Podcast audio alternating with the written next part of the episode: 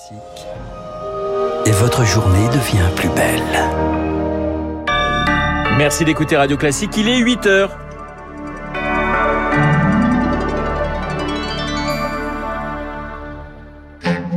La matinale de Radio Classique avec Renaud Blanc. Toujours plus à l'ouest, des missiles russes ont frappé ce matin le quartier de l'aéroport de Lviv près de la frontière polonaise. Lviv, ville refuge jusqu'ici des civils qui fuient les bombes dans le reste de l'Ukraine. 3 millions d'Ukrainiens justement ont fui depuis le début de la guerre. En France, l'association Solf Life leur fournit une aide médicale d'urgence. Reportage dans ce journal. Et puis, travailler plus, le socle du programme du candidat Macron. Il promet des baisses d'impôts, le plein d'emploi dans 5 ans, mais aussi plus de personnel dans les EHPAD. Radio classique. Et le journal de 8 heures nous est présenté par Lucille Bréau. Bonjour Lucille. Bonjour Renaud, bonjour à tous. Le quartier de l'aéroport de Lviv dans l'ouest de l'Ukraine pris pour cible. Des missiles russes ont frappé tôt ce matin la zone selon son maire. Une frappe très symbolique car cette grande ville de l'ouest, située à 70 km de la frontière polonaise, est devenue la base arrière humanitaire de l'Ukraine, Pierre Collin. Oui, deux ou trois missiles ont atteint le quartier de l'aéroport, mais le maire précise que la piste en elle-même n'a pas été touchée. Ce serait une usine de réparation d'avions qui a été ciblé ce matin. Depuis le centre-ville de Lviv, on aperçoit un énorme panache de fumée au sud-ouest, accompagné des sirènes anti-bombardement et des sonneries de secours qui se dirigent dans le secteur. Un secteur habité, l'aéroport est collé à la ville. C'est une petite structure, donc avec une seule piste. En tout cas, c'est la première fois que des frappes russes s'approchent autant du centre-ville. Lviv sert de base arrière depuis le début du conflit. C'est là que fuient les habitants qui s'échappent des combats plus à l'ouest. Une ville étape pour sortir du pays par la Pologne. C'est aussi là que plusieurs ambassades ont été délocalisées quand les combats se sont rapprochés de Kiev. Les Russes avaient déjà prouvé qu'ils étaient capables de frapper dans la région. Dimanche, une base militaire a été sévèrement bombardée encore plus à l'ouest. Et on apprend à l'instant que la zone aurait été touchée par des missiles de croisière russes tirés depuis la mer Noire à plusieurs centaines de kilomètres de là. L'ouest cible désormais des frappes russes donc et dans le sud-est, Mariupol peine à compter ses morts. 50 à 100 bombes tomberaient en moyenne chaque jour sur la ville. 350 000 civils s'y toujours. Mariupol qui fouille encore les décombres de son théâtre bombardé selon Kiev par l'aviation russe. Le bilan des victimes est toujours impossible à établir. Ces frappes sur les civils, des crimes de guerre pour les ministres des Affaires étrangères du G7. Leurs auteurs devront rendre des comptes devant la justice internationale, avertissent-ils. La collecte des preuves est toujours en cours. Et Lucille, depuis le, début de l'offensive russe, 3 millions d'Ukrainiens ont quitté leur pays. 15 000 sont déjà arrivés en France, un périple après un périple de plus de 2000 km. Certains arrivent exténués, voire malades, leur assurer un accès aux soins d'urgence. C'est la mission de l'association Sauve Life. Depuis le début de la semaine, des brigades mobiles constituées d'un infirmier et d'un traducteur sillonnent les gares, les centres d'accueil d'Île-de-France pour leur permettre de consulter un médecin à distance. Le reportage d'Élodie Wilfried. Installée dans un box d'à peine 8 mètres carrés, Irina est fébrile. La jeune femme vient d'arriver en France après 5 jours de voyage. Son ventre la fait souffrir. Est-ce que ça fait mal quand j'appuie? Ici. Aux côtés de la réfugiée, Arnaud, l'infirmier, pratique les premiers examens. Olga, une bénévole russe, assure la traduction. Je ne parle pas bien français, mais si je ne peux pas comprendre le mot, je peux comprendre le sens et je peux expliquer. Une fois récoltées les informations de santé de base de la patiente, l'équipe se connecte avec le médecin en visioconférence. Bonjour. Est-ce qu'on peut lui demander, s'il vous plaît, si elle a eu la sensation d'avoir de la fièvre?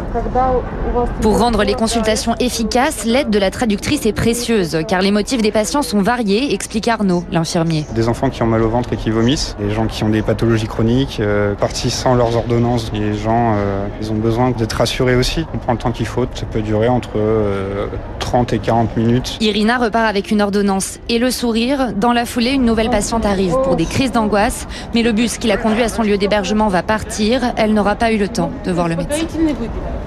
Le reportage d'Elodie Wilfried a noté que sur le front diplomatique, Joe Biden a encore haussé le ton cette nuit, qualifiant Vladimir Poutine, je cite, de voyou et de dictateur sanguinaire.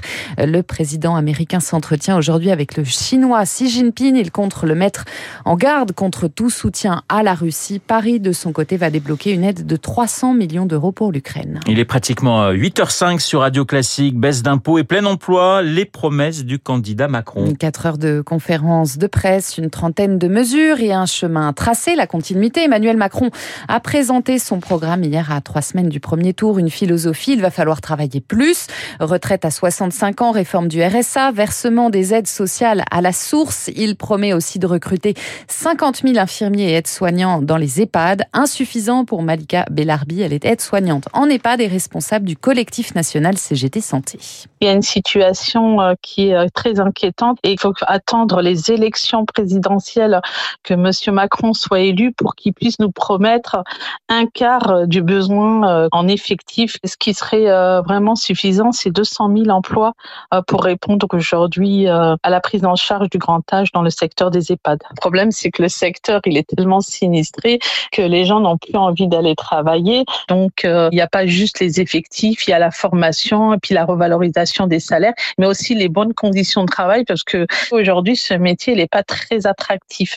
Propos recueillis par Azaïs Perronin. Emmanuel Macron promet aussi 15 milliards de baisse d'impôts par an. Coût total de son programme, 50 milliards d'euros par an. Cette fois, réaction de ses concurrents. Valérie Pécresse dénonce un projet du déni et de la contrefaçon. Jean-Luc Mélenchon y voit de la maltraitance sociale.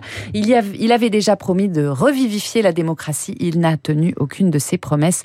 Dénonce-elle Marine Le Pen, le président candidat en campagne à Pau. Aujourd'hui, fief de son allié François Bayrou. Il doit débattre avec une quinzaine de Béarnais.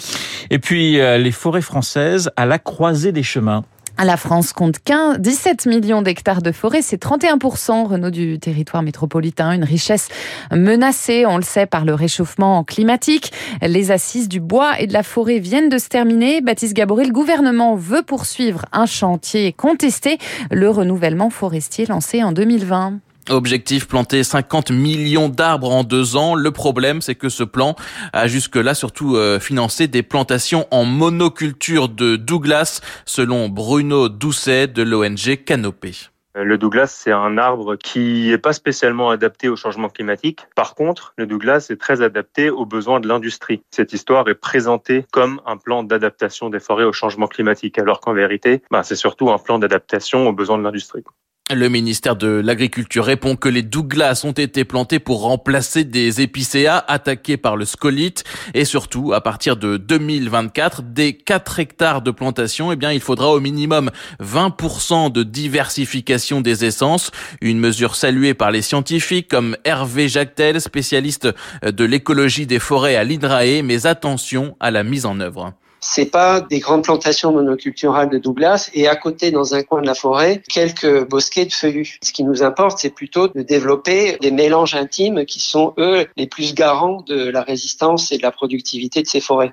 Selon les modèles, hein, jusqu'à un tiers des forêts de chênes Cécile, par exemple, pourraient être affectées par le changement climatique en France d'ici 2050. Baptiste Gabory, et je rappelle la principale information de la matinée, des missiles russes ont détruit ce matin une usine dans le quartier de l'aéroport de Lviv, grande ville ukrainienne située près de la frontière polonaise, sans faire de victimes à ce stade, d'après son maire. Eh bien, nous y reviendrons euh, évidemment à 8h30 avec Charles Bonner et avec vous à 9h pour un prochain point euh, d'actualité. 8h08 sur Radio Classique. Dans un instant Guillaume Tabar qui a regardé pendant 4 heures la conférence de presse d'Emmanuel Macron. C'est le thème de son édito. Et puis mon invité, euh, juste après euh, Guillaume, Haïm Corsia, grand